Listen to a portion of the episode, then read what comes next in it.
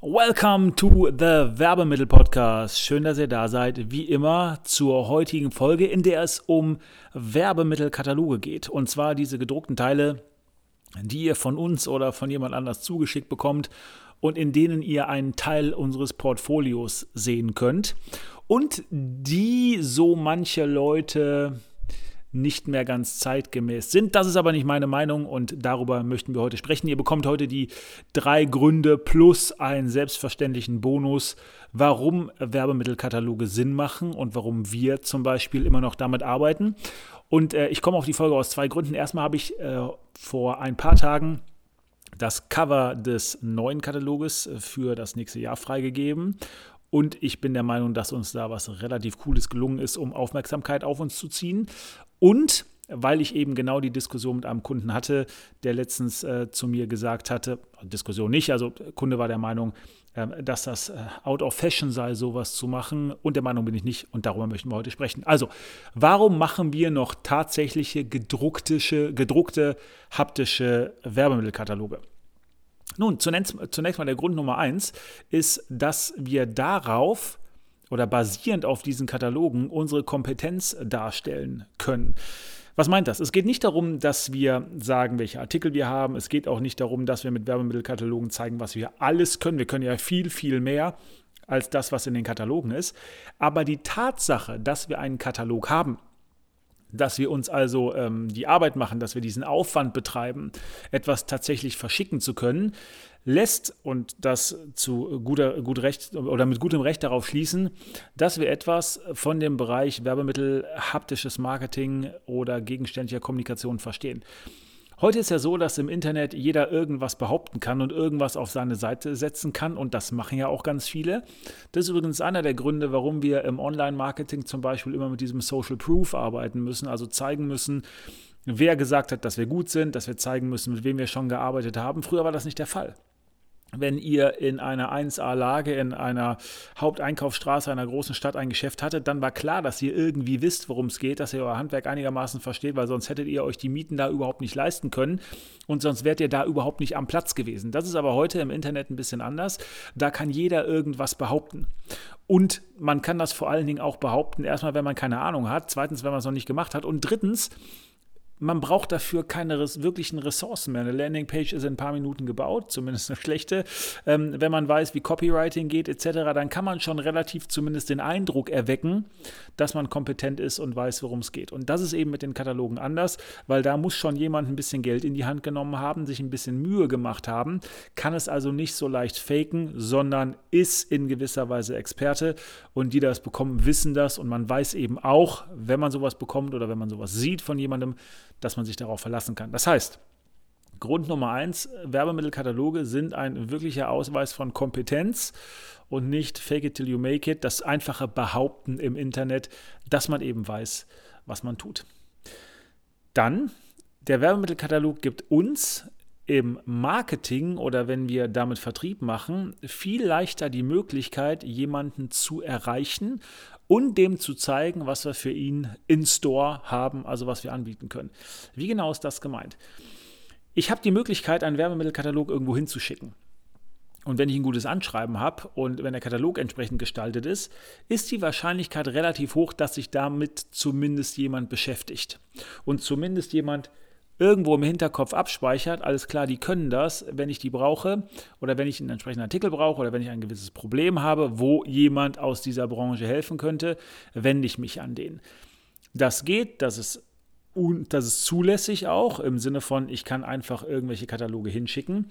Ähm, und im Online-Bereich kann ich es eben nicht. Ich bin eben nicht befugt, einfach irgendwo E-Mails hinzuschicken. Aber selbst wenn ich täte, landen die im Spam finden also nicht unbedingt Beachtung. Ich bekomme also über den Katalog auf jeden Fall irgendwie den Fuß in die Tür, wenn ich zu einem äh, bestimmten Kunden will. Natürlich kann ich Online-Marketing auch äh, durch Online-Marketing äh, auch versuchen, irgendwie Aufmerksamkeit zu bekommen. Natürlich kann ich Anzeigen schalten etc. Die sind aber teurer. Heißt, wenn ich sage, okay, bis einer vielleicht irgendwie auf meine Seite geht oder vielleicht ein Lead Magnet äh, runterlädt oder irgendwas tut, um wirklich mit mir in Kontakt zu kommen, um wirklich zu gucken, was ich mache, gebe ich, sag mal eine Zahl, 25 Euro für eine Anzeige bei Facebook oder LinkedIn oder wo auch immer aus. Für 25 Euro dafür, dass jemand einfach nur draufklickt, nicht wirklich was Haptisches hat, nicht wirklich was hat, was bei ihm liegt, was er immer wieder sieht, was immer in seine Aufmerksamkeit geht, ist das aber günstiger, also im Vergleich zu 25 Euro ist das aber günstiger, wenn ich ihm einen Katalog schicke. Den er zum Beispiel auch mal rumreichen kann. Den er zum Beispiel zu anderen Utensilien, zu anderen Lieferantenkatalogen äh, oder zu, äh, zu seinem, in, in, sein Archiv stellen kann, so dass Kollegen zum Beispiel das auch sehen. Ja. Das heißt, ich habe die Möglichkeit, erstmal meine Leute zu targetieren, indem ich weiß, wem ich was schicken will und wenn das Ganze gut gemacht ist, muss natürlich immer gut gemacht sein, wenn ich jemand was verkaufen will oder jemand überzeugen will, mit mir ein bisschen was zu machen, ja, dann ist es da, dann bleibt es auch da und dann wird schneller gesehen. Das heißt, worum es auch geht bei wirklichen Katalogen, ist, dass das nicht unbedingt teurer ist, ganz im Gegenteil, als das ganze Online-Marketing. Und das ist sowieso ein Problem in meinen Augen, dass wir in gewisser Weise das Kind insofern mit dem Bade ausschütten, dass wir sagen, okay, wir sind jetzt irgendwie modern und deswegen machen wir alles digital. Und weil digital neu ist, ist digital auch besser. Nein, natürlich ist das nicht der Fall. Es stimmt schon, dass wenn es neue Möglichkeiten gibt, diese neuen Möglichkeiten teilweise besser sind als die alten Möglichkeiten, die wir haben. Deswegen ersetzen wir ja auch das Alte. Und ich glaube, es ist auch genauso richtig, dass wir tendenziell, wenn etwas Neues ist, in gewisser Weise überschießen, übers Ziel hinausschießen, dass wir mehr von dem Alten durch das Neue ersetzen, als richtig wäre. Deswegen haben wir auch immer wieder diese Wellen oder diese Bewegung in die andere Richtung. Das heißt, alles das, was irgendwann keine Rolle mehr spielt, was alles irgendwie weggefegt wird, kommt in gewisser Weise oder anders wieder. Ein paar Beispiele dafür gefällig nun. Notizbücher sind immer noch in. Viele Leute nutzen entsprechende Notizbücher oder nutzen entsprechende Planer, die eben haptisch und nicht digital sind. Ich zum Beispiel arbeite seit letztem mit dem Full Focus Planner. Das ist ein tatsächliches Buch, um mich zu organisieren und um insgesamt meine Arbeit mehr Fokus zu geben. Ist aber nichts Digitales, sondern ein tatsächliches Buch. Ganz viele Leute, die ich kenne, haben Journale, wo sie entsprechende Dinge eintragen, die wichtig sind, oder Notizen machen oder ihre Gedanken mal reinschreiben. Aber das ist auch was Analoges und nichts Digitales. Amazon revolutioniert den kompletten Buchmarkt, um dann irgendwann Buchhandlungen aufzumachen.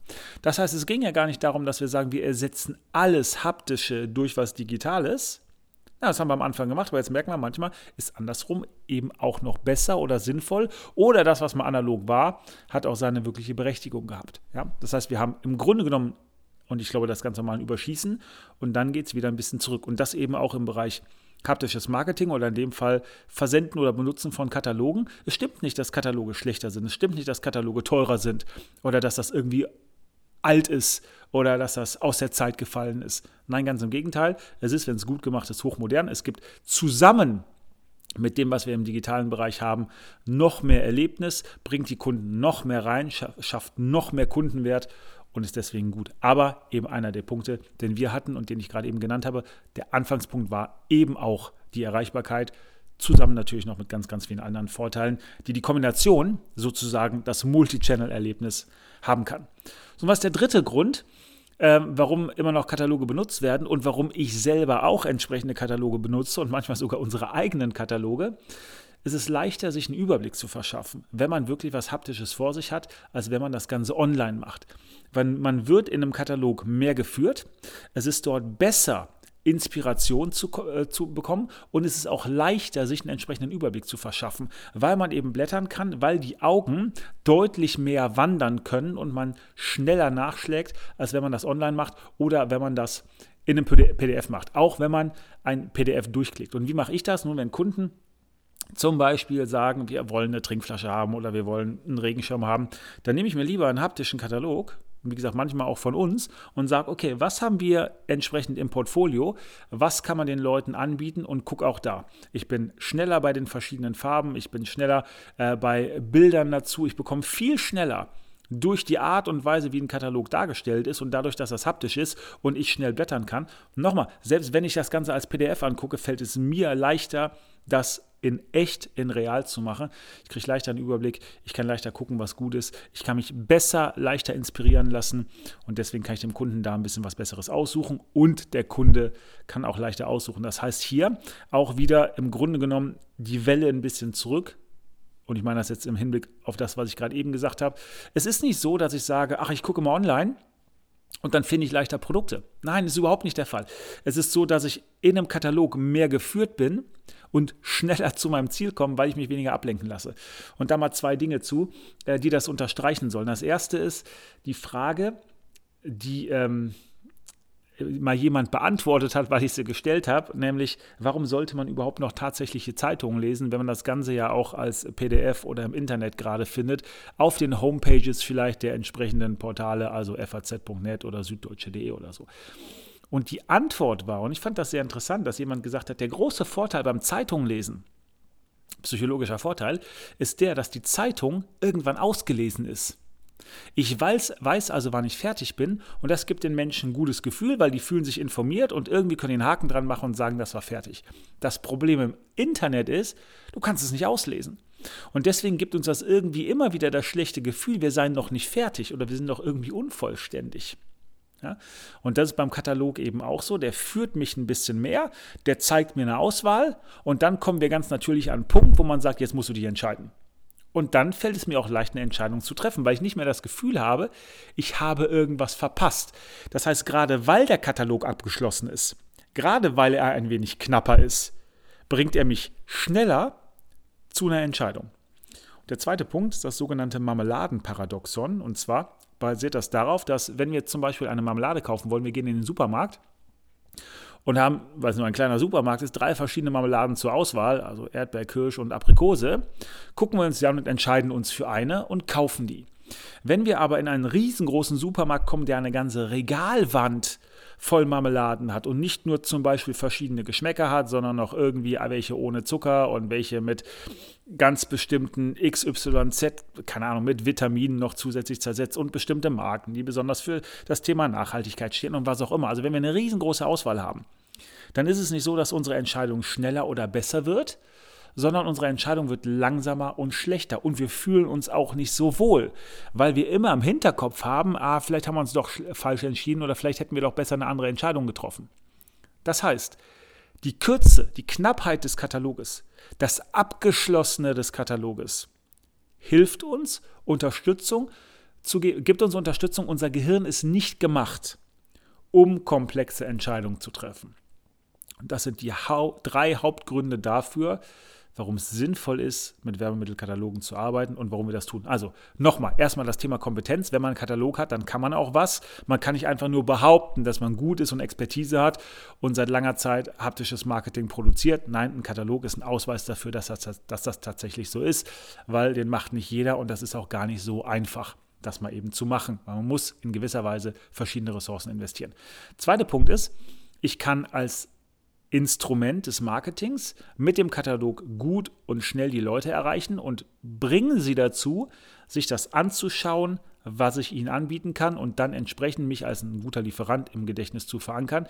Viel einfacher, als wenn das online der Fall ist und auch günstiger. Im Online muss ich in der Regel, wenn ich mit Ads zum Beispiel arbeite, weil die Leute mich nicht kennen, mehr Geld investieren im Vergleich zu, ich schicke den Leuten einen Katalog. Und dritter Punkt ist, es ist in der Tat leichter, sich einen Überblick zu verschaffen und eine Auswahl zu treffen als wenn man die riesen, riesengroße Brand, Brand, Bandbreite, Spann, Spannweite, Bandbreite, ihr wisst, was ich meine, des Internets benutzt, was tendenziell dazu führt, zu viel Komplexität reinzubringen und die Entscheidung zu verlangsamen.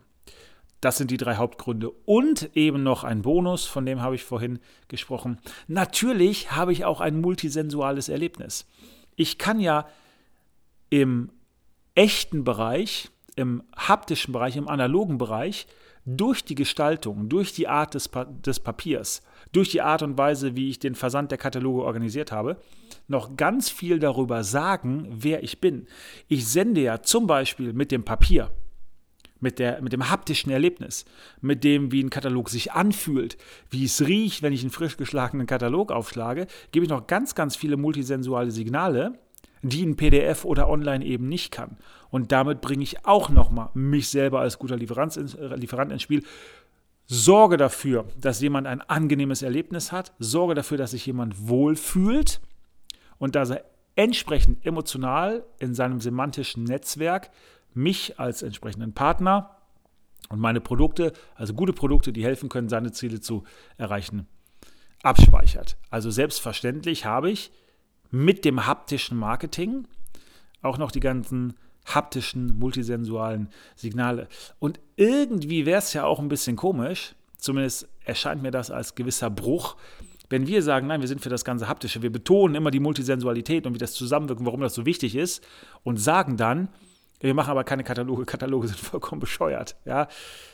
Ich fürchte, wir würden uns irgendwie ein bisschen damit widersprechen und würden, wenn wir der Meinung wären, dass man eigentlich überhaupt keine Kataloge braucht, im Grunde genommen auch gar nicht hinter dem stehen, was wir wirklich sagen.